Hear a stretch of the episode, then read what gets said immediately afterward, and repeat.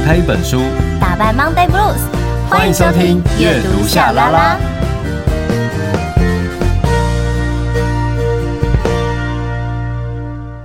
欢迎收听阅读夏拉拉，我是夏雨桐。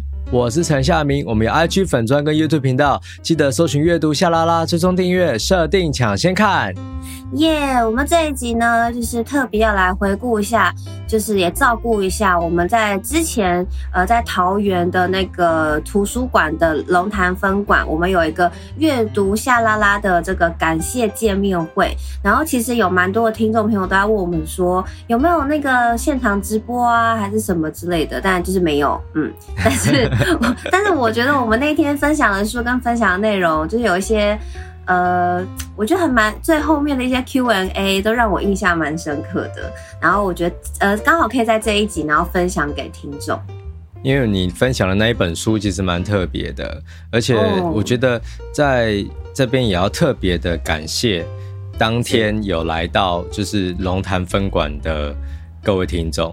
谢谢，谢谢，因为你还有人从台南或者是台中，就是对，还有苗栗，就是对，还有苗栗，对，很感动哎，哎，老王也突然出现呢，对，所以那一天就是只有现场的人，就是难得有机会可以目睹一下我们的幕后工程，就是老王，对，真的，超级，感受上很不一样。对啊，那时候有种觉得，天啊，老王真的超贴心的，开心，超开心。所以说，啊、呃，我们也很期待说，以后有机会还会在实体的空间跟大家见面。嗯、但是就要邀请大家多多的留意我们的粉砖跟 IG，就是我们有任何的消息，我们都会发布在那里。然后你们有事没事，都欢迎来按个赞，好不好？嗯，啊，真的也不知道要讲什么话，没关系，你就留言说嗨也好。对，反正不管怎么样，先按赞再说。对，就是这样子，好不好？好，那我们现在就直接，嗯，对，我们直接进入我们本集的内容。每个器官都在诉说爱，最撩心的解剖学。沙啦啦，沙啦啦，沙啦啦。Oh, ready, ready, 夏啦啦，沙啦啦，沙啦啦。Reading, reading。沙啦啦，沙啦啦，沙啦啦，沙啦啦。沙啦啦，沙啦啦，沙啦啦，沙啦啦。Oh, reading。哦，阅读沙啦啦。我要来问夏明，你怕跑音乐吗？嗯，我很怕。真的、哦，年纪越大越怕。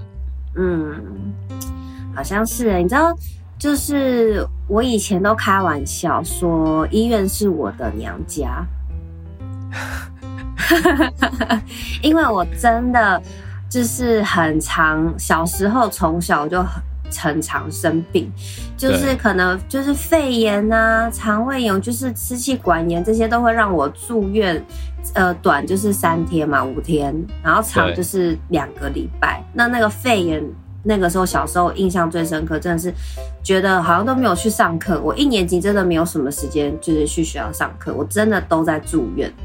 哇！然后，因为我应该有提过吧，就是以前的那个健保卡不是六格盖章，然后盖完六格就要去换一张卡，那依序就是会从 A 卡换到 B 卡。你知道，我就这样小的时候一路换到 H 卡。嗯也太夸张了吧！对，而且我在我那个 B E F G H 八张哎，六八四十八哎，真的。而且我前一阵子就是去看中医，然后那个中医诊所，像有一些都是采用那个自动的嘛，就是说你可以自动呃挂号啊什么的，或者是自动报到，然后他那个机器就显示我说哦，我已经这今年已经看医生看到几次了。请注意哦，什么的。我心想说，如果可以，我还真的很不想看医生。你觉得我愿意吗？就是，就是还被跳出跳出提醒，哎，我有傻眼。然后就我就觉得，其实我跟医院的关系哦，就是又爱又恨，就是这样，很亲近，但有时候又会觉得去医院真的很麻烦。然后。但我说实在的，小的时候啊，真的就是在医院里面，真的会交到一些朋友哎、欸。真的假的？真的就在病房里啊，我们住的住院病房，可能隔壁床啊，然后隔壁的病床的就是病患呐、啊，就就会聊天。我还记得小时候我有跟其中一床的分享漫画。他几岁啊？那时候你几岁？呃，我那个时候是好像是四年级吧，但他比我大。欸他好像是国一，但我已经忘记他是为什么生病了。但我印象很深刻，他的一只眼睛是完全包起来的。我已经忘记，就反正只知道他有一个眼睛是包起来的，然后是一个女生。对。然后那时候就是他会跟我分享那个美少女战士的那个，呃，不是美少女战士，是。美少女的大本的那个男生就是少年嘛，啊，女生就是叫美少，哎、欸，美少女吧，我记得就是那种大本的。哦，我知道，就是那种快报，漫画快报这样。对对对对对对，他就是都会跟我分享，然后我们就一起看漫画这样子。哦，也是，也是蛮适合。拍成日剧的那种感觉哦，我以为你要说蛮适合交友的环境，说吓一大跳，有点恐怖。好，那因为我们本节内容其实它主要的场景就是这一本书，它主要场景是在医院。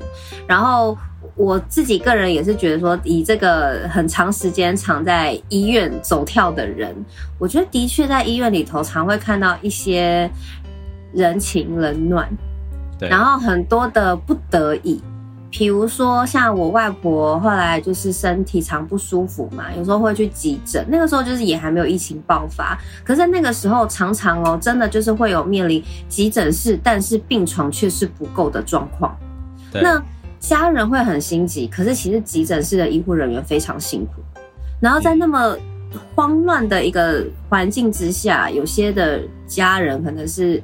有哭的啦，有生气的啦，指责的啦，就基本上你在那个医院，你会感受到大家的那个情绪，就是你会觉得这个地方就是很、很、很、很乱，然后你会觉得很、很烦，每个人情绪都很急，很害怕。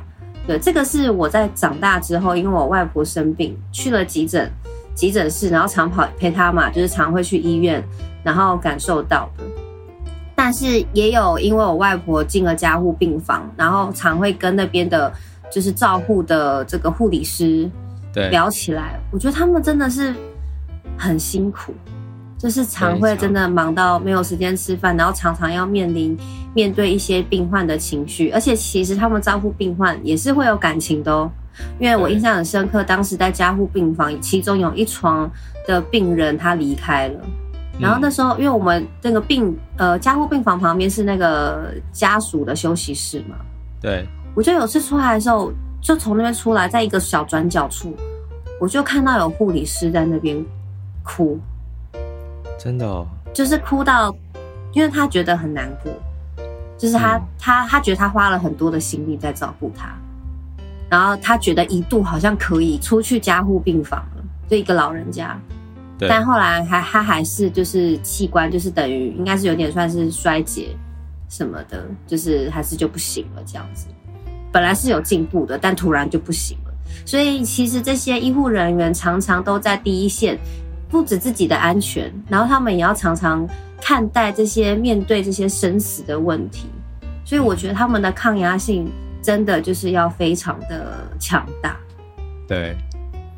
我最近刚好也在看两个日剧，嗯，完全可以先推荐给大家，就是一个叫做《旅行护理师》，就是他们有点像是约聘的护理师，然后呃很精彩，然后他他其实里面就会讲到说，除了医院有他的 KPI 要求，所以他可能会要护理师或者是医师要怎么样怎么样处理某些病患。但是，身为护理师，他们有自己的职责，所以他们就会努力的想要去照顾病人。那这个是护理师嘛？那另一个日剧叫做《祈愿的病历表》哦，祈就是祈祷的祈，愿就是愿望的愿。祈愿的病历表，它就是在讲一群实习医生，然后实习医生是每一个月，然后要换一个科哦，所以这个主角就是他会从这个。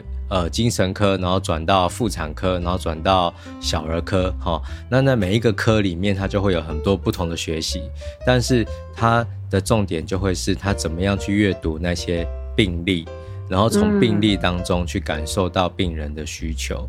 嗯、所以我刚才听到你刚才说，呃，有那个护士，因为就是他照顾的这个呃病人过世，然后在那边哭，嗯、就我、嗯、我完全可以体会那种感受，就想到这两部日剧，对，啊、对。而且那个护理师在旁边哭的时候，他又很紧张，怕会被发现，但他是忍不住，他真的要发泄出来，因为就是他们这样，其实他也会觉得很不专业，就是他们也会想要 hold 住，但是就是没办法嘛，对，而且加上我。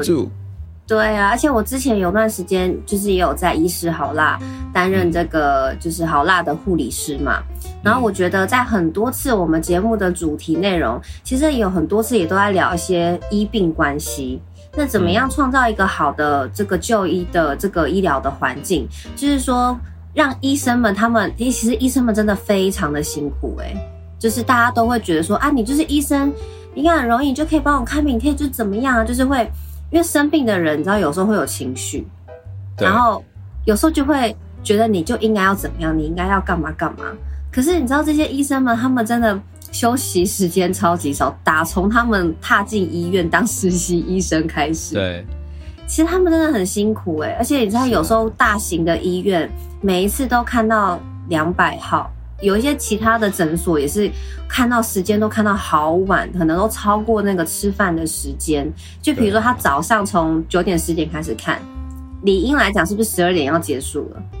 然后比如说他都看到一点，一点之后，然后可是对，然后两点就要开始又要开始复诊了，对不对？就下午我们早上开始了，好了，就两点就是不能休息，你就是休息一下，再赶快扒个几口饭，然后又要继续开始。真的很辛苦哎、欸！我刚才不是讲那日剧叫《祈愿的病历表》吗？对，它里面那个护理师那个主角啊，他就是整个抽屉一打开，全部都是那个鱼肉香肠，就是一根一根那种真空包的香肠，就是可以快速吃。然后他每次要吃的时候就会铃响，然后他就要冲去 看诊或者是病床，然后永远吃不到，吃不到，好可怜哦！你知道，就连我自己现在就是像大家都知道嘛，就是我们真的重大疾病或怎么样，我们可能才去大医院，尽量我们就是会以区域的这个诊所嘛，对，对不对？嗯、那像我去看就是我们家附近的诊所的医师啊，因为我我肠胃很不好，然后结果我每次在跟医生讲说，哦，有时候我会胃食道逆流，然后什么的，然后医生就说我知道，因为我自己也是，我也很严重，然后什么的。他说：“我跟你讲，我都吃这个药，这个药真的就比较好，还是什么？”然后我都觉得说，瞬间就交心呢，欸、变手帕交，怎么讲？对啊，真的。然后我就觉得说，你看，虽然他们在帮我们医治这些病，但他们其实身体上，医生不是就代表他们不会生病，他们也是人，他们也是偶尔就是来看医生，就是来帮人家看病的时候，他也是要，可能他正在身体不舒服。嗯、他也在忍着某一些的状态，这样子。对啊，或者是说可能正在跟家人吵架、嗯、那一类啊，对啊，真的。情绪很差，但是又不能够显现出来，对，很辛苦，真的。然后来到医院诊所，然后病患又要对他发脾气，这样子。对，就我、哦、你没有看到我在动吗？啊、我很痛，我要死了，就类似这样。好好可怜哦。好，所以我我希望可以透过这本书，我觉得可以站在。我觉得可以，大家彼此站在彼此的立场啦，大家多一点体谅，然后多一点耐心，然后大家一起让这个医疗的环境可以更好，好不好？那我们直接来介绍这一本书。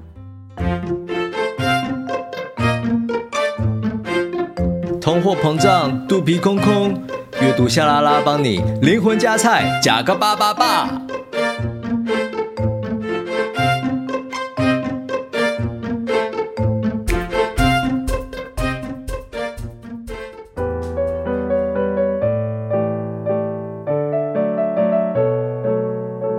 我们榜上的外科结只能被火化摧毁，不能因为其他原因松脱。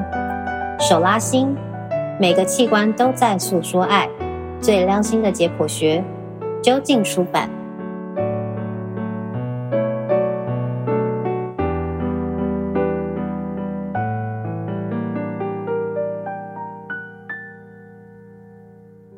每个器官都在诉说爱，最撩心的解剖学。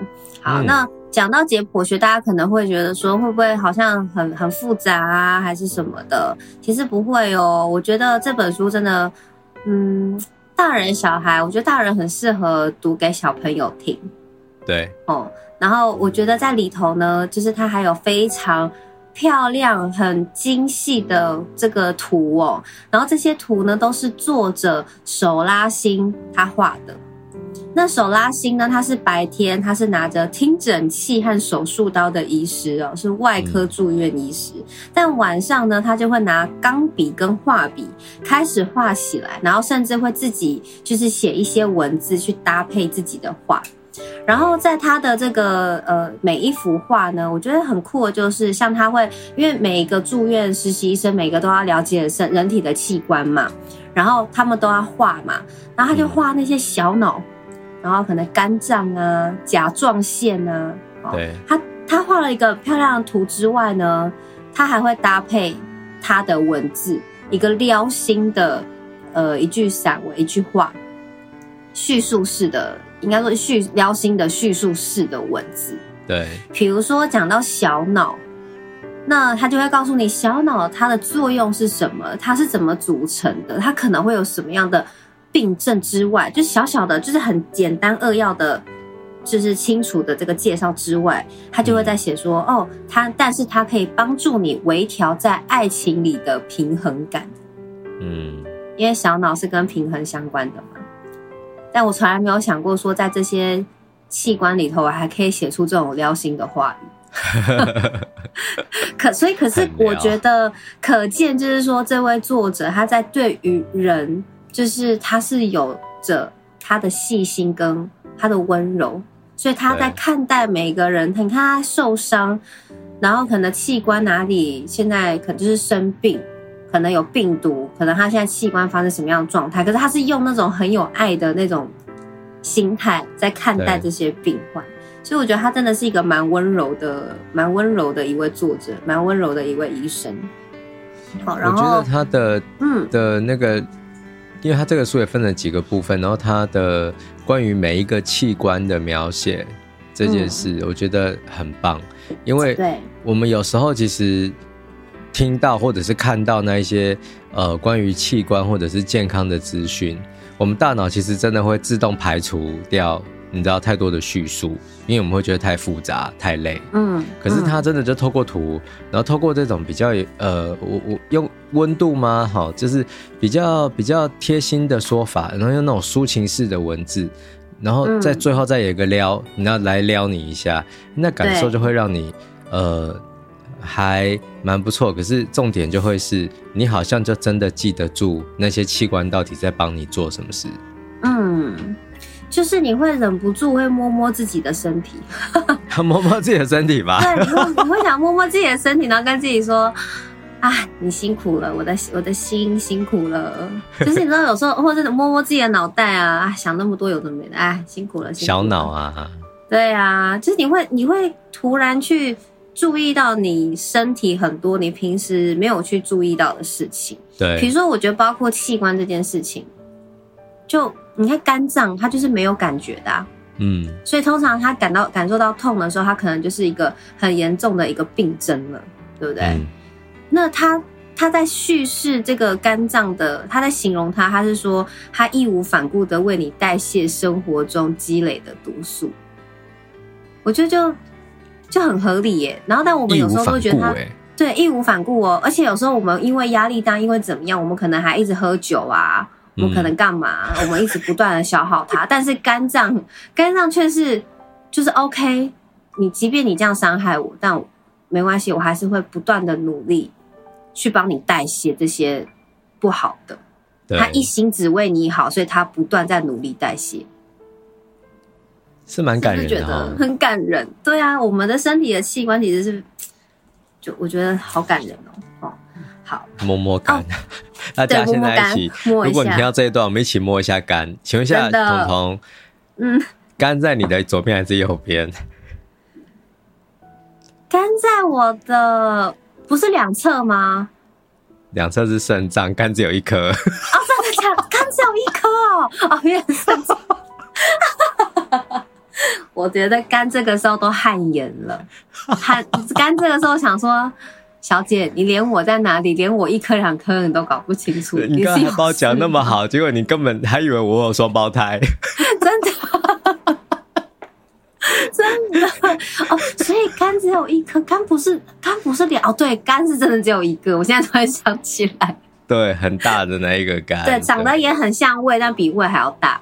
对，我一直觉得它它好像就是跟胃是对，就是长得刚好是不同方向的，好，就是胃不是是一个左边，然后这样下来，然后肝脏好像，所以肝脏应该在我们的右边。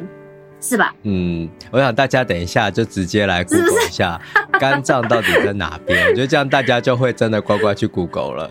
哦，好哦，这么认真想要推荐这本书，然后结果干在哪里还是搞不清楚，在在莫名其妙。好，但是我觉得作者他的名字很有趣啦，他叫就是 S O L A X I N，所以中文就直接翻就叫手拉心。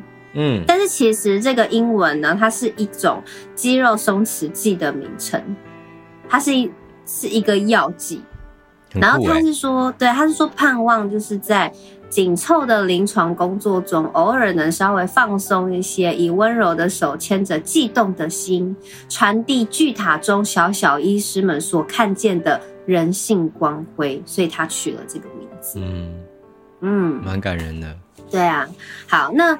从刚刚的器官开始聊起好了，我觉得像其中有一篇就是他在讲大脑解剖学，他就是说人类的脑是整个生物界中特化程度最高的器官哦，所以呢，整个脑部其实是由一千亿个神经细胞所组成的，然后进一步就说到出这个大脑。小脑、中脑、桥脑、髓脑哦，这些我都没有听过，我也是看了这本书才知道分这么多区哦，就是脑部的区域。而且呢，我们这个大脑的这个器官，它大概重是一点四公斤，虽然只占了人体重量的大概百分之二 percent 哈，但是却要消耗整体氧气供应量的百分之二十，才有办法去处理整合各式各样庞大的神经讯息。哇。哇哦，就看起来小小的，但是因为它的运作处理就是比较多、比较庞大，对，所以它的所需要的氧气其实真的是，对啊，小小一区竟然有百分之二十，哎，这好惊人哦，很惊人，所以真的缺氧这件事是很严重的。对啊，好，然后呢，所以他在最后呢，他就说，据研究统计推算，正常人类的大脑容量。约莫等同于四十七亿本书，但奇怪的是，自从遇见你之后，我这一千亿个神经细胞却只装得下另一个人。哇，是不是有点浪漫？很浪漫，真的。对呀、啊，我在想，这位医师平时应该是很会写情书的，我觉得。他就是有一种。就是这其实也也是一种抒情传统，你知道吗？嗯，就是我们会把我们想要沟通的对象，然后呃把它当做是一个人。嗯、那在这个状态下，是他会把它稍微移到就是身为一个器官的角色，然后去面对你这个人。嗯，对，我就觉得哦，是蛮蛮厉害，蛮会的。对啊，就是就是很会，很会。对。然后，因为他在前面，就是他总共有十二篇，都是像这样子的这个撩心解剖学。嗯、另外呢，有二十篇，它是医疗现场的纪实故事。其中有一篇也让我印象很深刻，因为前阵子我们不是台湾台剧有一个这个《火神的眼泪》，有没有在讲这个消防员嘛？好，那这一在这一本书当中，其中有一篇，他就在讲烈火英雄。嗯，啊，当时就是有一个这个就是消防员，然后他就是当时就是被送进医院了，然后当然就是讲他在里面也会详细的就是会讲述说当时他身体的状况是怎么样，比如说他当时一进这个。呃，烧烫中心的管制大门，他一进去，穿上隔离衣，戴上法帽，啊，还会告诉你，你进去的时候，医生还要做些什么样的动作，要需要做些什么样的事情。然后眼前这一位呢，是三十多岁的男性，但毫无意识的已经瘫在这个病床上，水肿的口中已经插好了气管内管，而他唯一的动作是被呼吸器带动的这个胸，他的这个胸在那样起伏。然后全身是裹着一层黑色面粉，嗯，这个是什么呢？他说就是火场浓烟熏出来的炭粒。唉，上下肢被烤焦而脱落裂开在皮肤之间，然后分布着斑驳的赤红色和灰白色。嗯、啊，那这个颜色斑驳的赤红色和灰白色代表什么呢？那是已经三度烧伤的坏死皮下组织，已经深达肌肉，已无血流的四度烧伤。唉。那其他他还当然有继续他描述这个病人他所有的状况啊，还有现场的交杂的这个火场的呃烟熏味啊，还有这个渗血的铁锈的味道啊，还有体液的这种微微的腥味，还有消毒药水味，在这个重症的病床上，然后医师护理师一步步要去清理这个烧焦坏死的组织。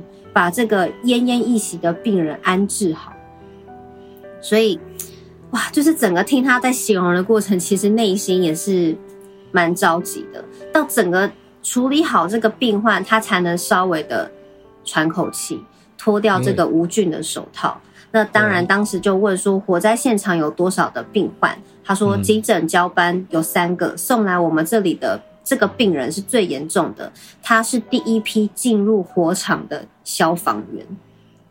他说他当时听到的那一瞬间，内心就震惊了一下，因为前些日子他才看见新闻报道，知道过去十几年来，台湾的打火弟兄已有四十多位殉职，这个数字超过香港消防处从一九二七年成立以来的总和。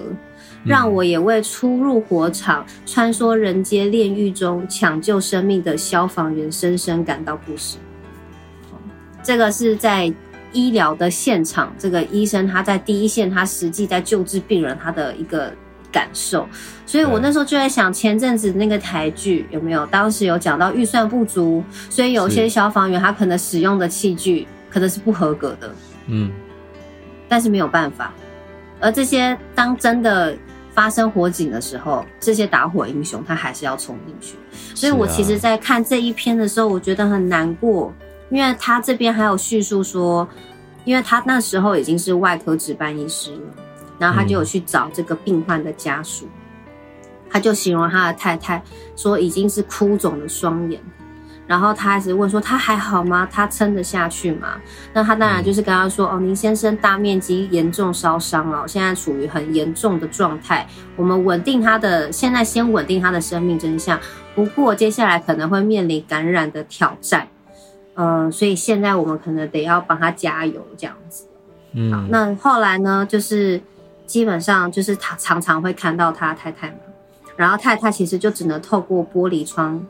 就是看到病人，那玻璃窗旁边会有一个窗，呃，有一个电话，就是那个电话会可以跟病床旁的病人就是做一个连线这样子。那他的太太呢，就是看到他的老公啊，全身就是包满的那个白色的纱布，只露出严重水肿的眼窝。他激动的拿着电话就一直大喊说：“阿正，你给我起来哦，给我起来！”当初结婚的时候，你是怎么跟我说的？你说你会永远在我身边，你不能在我习惯依赖你之后，还要我接受不能承受的事情。你给我起来，你要站起来，为了我和宝宝，拜托你站起来。我看超难过，我看到这段文字，我真的就是，啊、我真的那时候我真的在读这一篇的时候，我有哭诶、欸。是啊，那我觉得，因为毕竟就是因为我觉得真的是很真实嘛。然后，当然，他也在讲当时很实际的这个现场的状况。那我觉得他几乎描述到，就是你人在那里，而且你看得到这个病患他的状态。嗯，那这是很残酷的的样貌嘛？对啊。可是他一样就是努力要救他，然后病人本身其实他的身体其实也很努力的想要活下来。对对。那那时候，当然他也后面也有在稍微有叙述在后续这个病人的状况了，但很可惜，就是生命总充满事与愿违的无奈。阿正的病情并没有随着大火不断的加油打气而改善，因为在那个时候，其实有很多他的同仁也有到现场来帮他加油。然后那时候有一个他的学弟，就是每一天，即便大风大雨。他还是到现场，嗯、他跟医生讲说，因为他的学长很照顾他，对，所以他想要来，他唯一能做的就是来这边。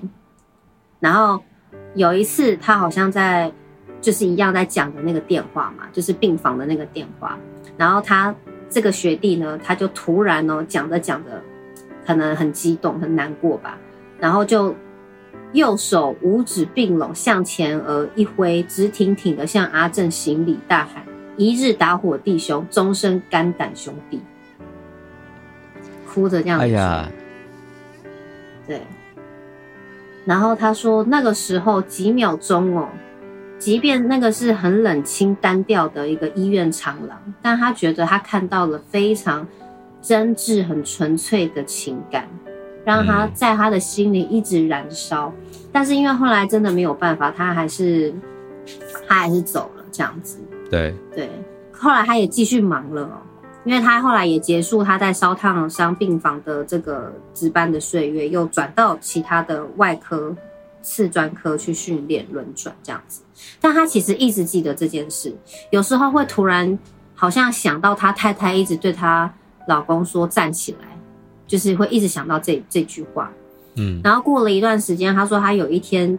偶然再次经过烧烫伤中心，在钉满感谢卡和信件的布告栏上，看见了其中一张署名阿正家属寄来的卡片。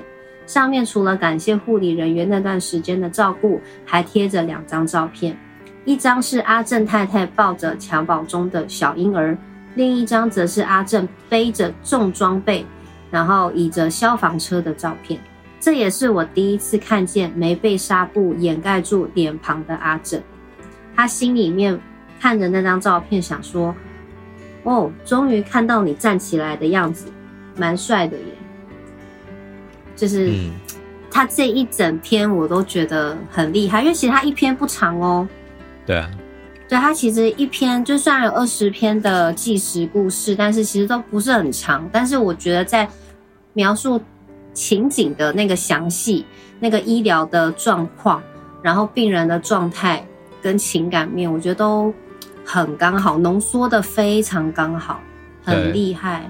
然后有些像这样子感人的，有一些则是会让你忍不住，就是会觉得哇，这些医疗人员他们非常的辛苦。我当时在现场有分享一个那个外科节嘛，那个外科节，呃。就是，哎，我上次在夏拉拉的现场分享了外科节那一篇呢，它主要是在讲说外科手术每次结束之后会绑一个结，那个叫外科结。那个外科结，他们从实习医生就要开始练，所以他们基本上每一个医生都可能打超过几万个外科结之类的。嗯、那为什么要那么认真呢？因为他说这个外科结很重要，你要记得只能被火化摧毁，不能因为其他原因松脱。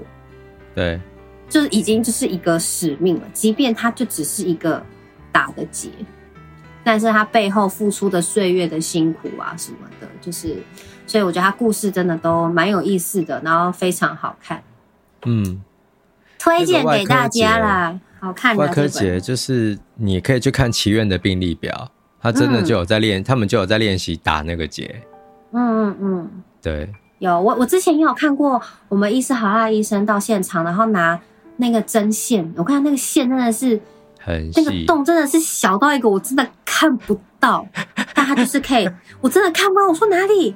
在哪里，我都看不到，但它就是可以很迅速就穿过，然后以及他们可以用那个针线，然后在我们现场缝那个葡萄皮，哎，嗯。对，就然后用一个非常，就是你会觉得很不上手，因为它要经过一个手套，然后再用一个很大的一个那个放大镜嘛，然后在那边做。可是其实你那个都是你不是真的实际你手碰到那个针线，你就会觉得会很难掌握。可是它就是真的可以把它这样缝起来，超强的。唉。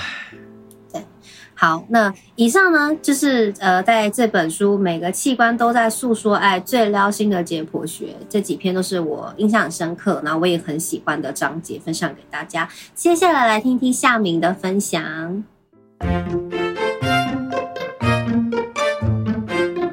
工欲善其事必先利其器。做坏事之前阅读夏拉拉提醒您记得先读完六法全书哦。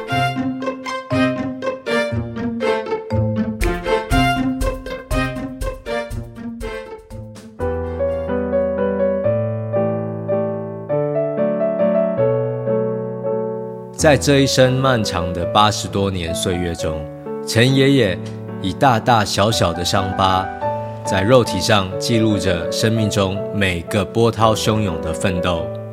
纵使他已无法再开口讲话，但这些勇气的印记代替他诉说从不向人生低头的气魄。手拉心，每个器官都在诉说爱。最撩心的解剖学，就近出版。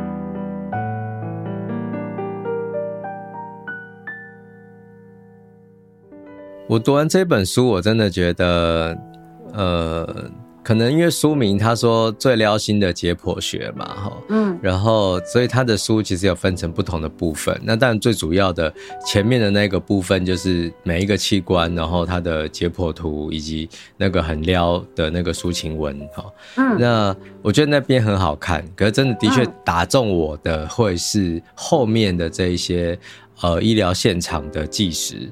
那这些故事其实，我们可能有一些会在电视上或是在报道上看到类似的，可是呢，我觉得作者手拉心他有很强的叙事功力，他真的会透过文字，然后透过某一些很详实的描述，让你好像人就站在现场，跟着他在做那一些医疗的处理，或者是呃陪着他在见证。这个空间里面发生的大大小小的事情，然后你会感受到那些情绪。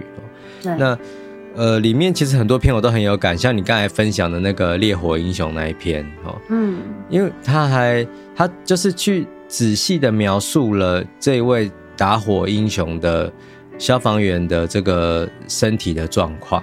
对，那说实话，我们都知道说消防员出生入死。然后一旦受伤就会很严重，可是你说有多严重？嗯，我们没有办法想象。对啊。可是他就透过那个文字，然后告诉你，好，他的皮肤怎么了？对。那那些黑色现场的味道。对。我觉得他把味道都就是描述进来，我就觉得哇，那个感受就会就是很揪心这样子。对。然后还谈到，就是手指头也都烧掉了，就是变成是像烧掉的那个竹筷子那种感觉。所以有些时候的确，我我们可以感受到说，哦，对，那这个是呃很辛苦的工作。可是如果我们今天真的都读到这篇文章，我相信我们的感受会更深，就是我们对于一个职业的理解，它可能又会不再像过去这么表面。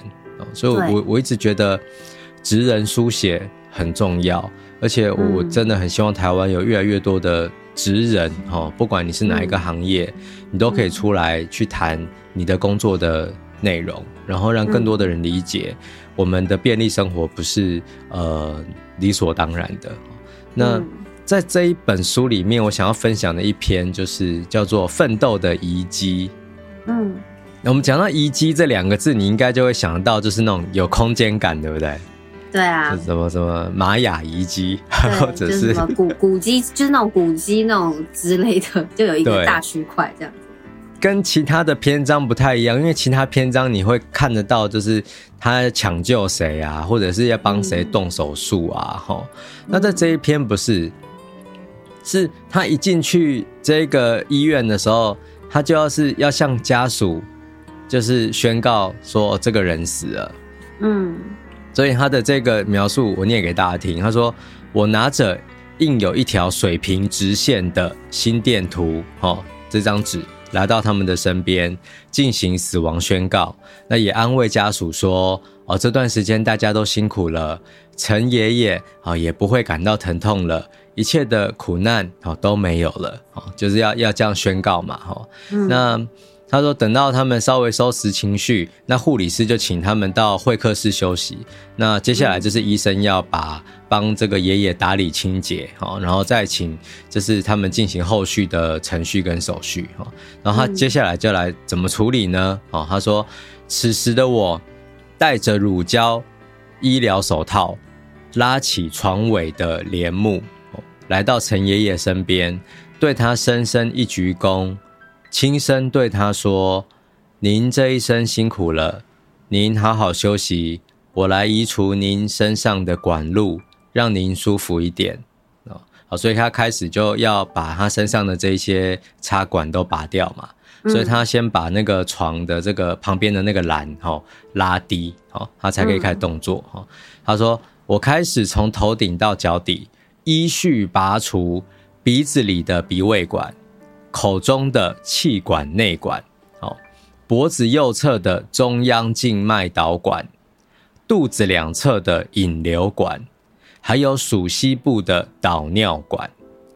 在这过程中，很多对不对？很多管，好多，对。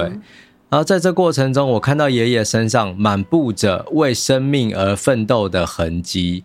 感受到他始终充满斗志的对抗病魔，为了家人亲友用力呼吸，努力活着，为了所爱的人坚持到最后一刻。好，那你看刚才我们讲到他，他就是真的就告诉你说他要拔掉哪一些管子，嗯，然后你真的就可以理解到说，原来真的在医院里面那些到了很危急状况的病人。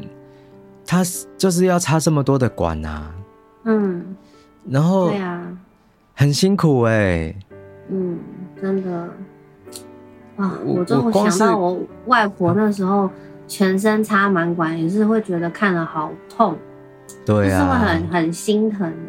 但我觉得我们家属看跟现在我从阅读看的感觉就是会很不一样，就是只知道说他身上有很多的管子。就是他需要靠这个机器给他维生，可是身体可能有水肿了，已经对亲人已经不是我原本认识的样子。可是对，在这本书他会讲说，这个是中央静脉导管，这个是什么的引流管。嗯、但我觉得在那个时候，其实你真的你真的不晓得，是就是你你你只知道有很多，可是你不会想到说哦，有这么多，让他真的很很脆弱了。就是看这一段文的时候，我就会有想起我外婆。那现在更会深刻的觉得，我外婆真的很，那时候也很努力了。对啊，这样的感觉。嗯，那这样的描述其实还有另一个重点，就是你真的会理解到那些管所插着的位置，以及它所对应的器官，嗯、是真的这一个人的身体，就算他好像没有在跟你讲话，但他是很努力的要活着的。嗯。那的每一个器官真的都在火力全开，虽然说可能已经没有办法这样子运作，可是至少这些管路好像也把那些液体导出，然后什么，你就感受到这是一个很静态的画面，但他的内心或者是说这个画面的里面哦是很动态的，是大家都很努力的哦。那他毕竟这一篇是叫做奋斗的遗迹嘛哦，那他刚才不是讲他在慢慢的拔出那些管线吗？好，接下来我们才会看得到有哪一些遗迹。好，我来念给大家听。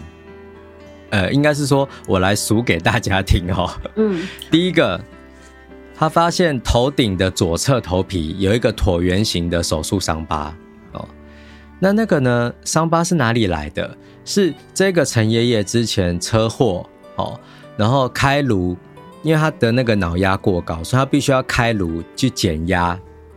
所以那个是一个手术的痕迹，好，再来第二个遗迹，哦，是脸颊左侧，它有一个肤色不均的皮瓣，啊，就是说那那个他的脸颊左侧呢有一块颜色怪怪的地方，然后那个皮肤是有点肿肿的，哦，就是你看得起来觉得那一片就是不太一样，那那个是什么呢？是陈爷爷他之前口腔癌，好，要要切除那些病变的地方嘛。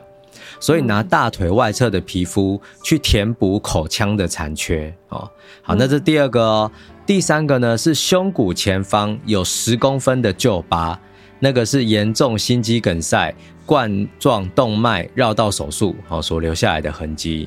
第四个哦是肚子上面它有一个横切横切哦十几公分的缝合伤口哦，那这个伤口是还新鲜的哦哦还还粉红色的哦，因为这个伤口就是他这次陈爷爷入院的原因哦是什么？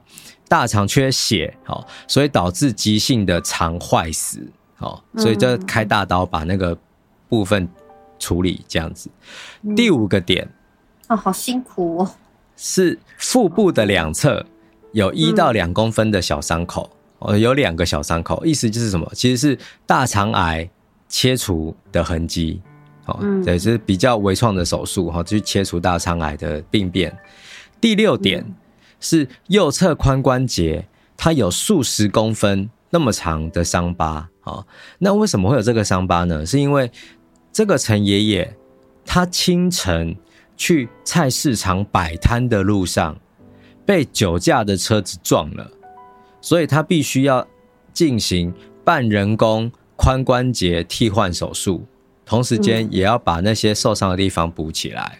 嗯，那你听到这个地方，你大概又知道说这个陈爷爷的工作是什么了。哦，好，那再来，因为他是从头顶往下看嘛，好，所以我们现在一路就是从头顶往下一直看。第七点，好。双脚的膝盖也有伤痕哦，是两条腿的膝盖都有伤痕哦。是什么？因为他长期要搬重物，所以他的软骨其实已经都磨光了。在这个状态下，他必须进行人工膝盖替换。那我们现在就可以拼凑出陈爷爷的生命的样貌了嘛？好，这个八十几岁的陈爷爷，他的生活就是在菜市场摆摊。然后就是从早上一直摆摆摆摆，那因为他要去摆摊，所以他就要拿那些重物哦去搬。然后那再往下还没结束哈，最后一个就是六只脚趾头，因为他长期血糖失衡，所以变成有糖尿病的足病变。嗯，所以我为什么会对这一段就是很。哎，怎么讲？就是呃，觉得有被深深的击中，是因为我们从小到大，其实我们都在受伤，嗯，然后有一些伤是自己惹的，有一些伤是意外，嗯、有一些伤或者是有一些痕迹是为了别人付出所留下来的。那我看到这一篇的时候，的确就会在想到身边的人，但不一定说是爸爸妈妈啦，就是你你身边的那些人，其实。每一个人他身上都会有这样的伤疤啊，只是多或者是少，或者是轻微或者是严重，但是呃，这些都是我们活着的证明哦。那你记得我们之前讨论王娟老师的书哦，这辈子演的最好的是自己嘛？他就有提到一个观念，说我们也不用感谢什么，我们我们能够好好的呼吸就是最大的感谢哦。嗯。我后来想想，的确是这样。就是你知道，我们生而在世，这么是很辛苦的。然后有些时候你是没有办法去去抵抗，说什么东西不要发生。但一旦发生了，你的身体一样会火力全开的，希望你可以活着。那这些遗迹就是奋斗的遗迹，对啊。嗯。哎呀，啊，很棒哎！而且我觉得透过这一本书，你会。重新去看待自己的健康，我觉得应该这样讲。嗯，对。然后以及，我觉得某一种也会觉得自己很棒哎。嗯。就我们生过，可能就是人一生，当然没有病痛是最好，但偶尔一定会有些有些小病啊，有些身体很不舒服的状况啊，还是对。但是你的身体其实都帮你撑下来。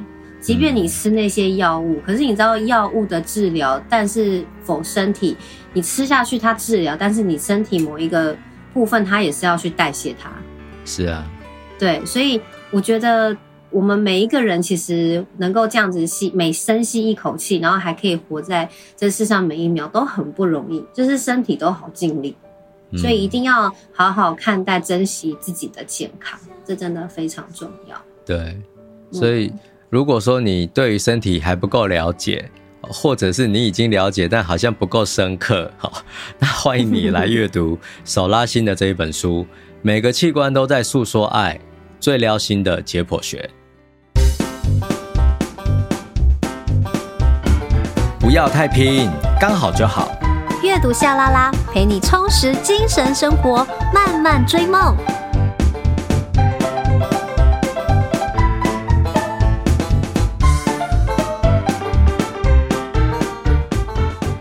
你现在收听的是阅读夏拉拉，每周一早上八点定时更新，我们会陪你一起阅读，打败 Monday Blues。希望呢，可以透过这一本每个器官都在诉说爱最撩心的解剖学，可以让大家重新好好的懂得跟自己的健康说谢谢，跟自己的器官说谢谢。能摸摸自己的肝脏，嗯，我的大脑、我的胃、我的肠胃什么之类的。像我，我读完这本书，我觉得我最大的感觉就是，我觉得我很对不起我的肠胃。就我觉得好像没有把他们顾好，有时候反而你知道常生病，有时候你还会觉得为什么我的肠胃这么弱？为什么我的身体怎么样怎么样？为什么我的胃怎么样怎么样？可是对，其实有时候想想，是不是自己没有把它顾好？比如说有时候可能我药会没吃完啊，觉得好一点了，就开始撒野，可能一直喝咖啡啊，不能常喝的还是一直喝啊，等等之类的。所以想想就觉得自己才是那个最过分的人吧。对，真的哦。唉，读完这本书，你会真的好想跟自己的身体握手 啊？怎么握啊？嗯，真的怎么握？用冥想，用冥想，想象，想象，想象你的肝突然长出了一只小手手，然后握手的，好像有点可怕，有点可怕，跟你的肠子握手，怎么握啊？真是长出一个小手手啊！对啊，有点恐怖。好，那如果你听完这一集有任何的想法，或者你对你的身体也有不同的，也经历过某一些故事啊，欢迎你可以跟我们就是分享。那欢迎到阅读夏拉拉的 IG 跟粉砖互动留言哦。OK，那我们就下次见喽，拜拜，拜拜。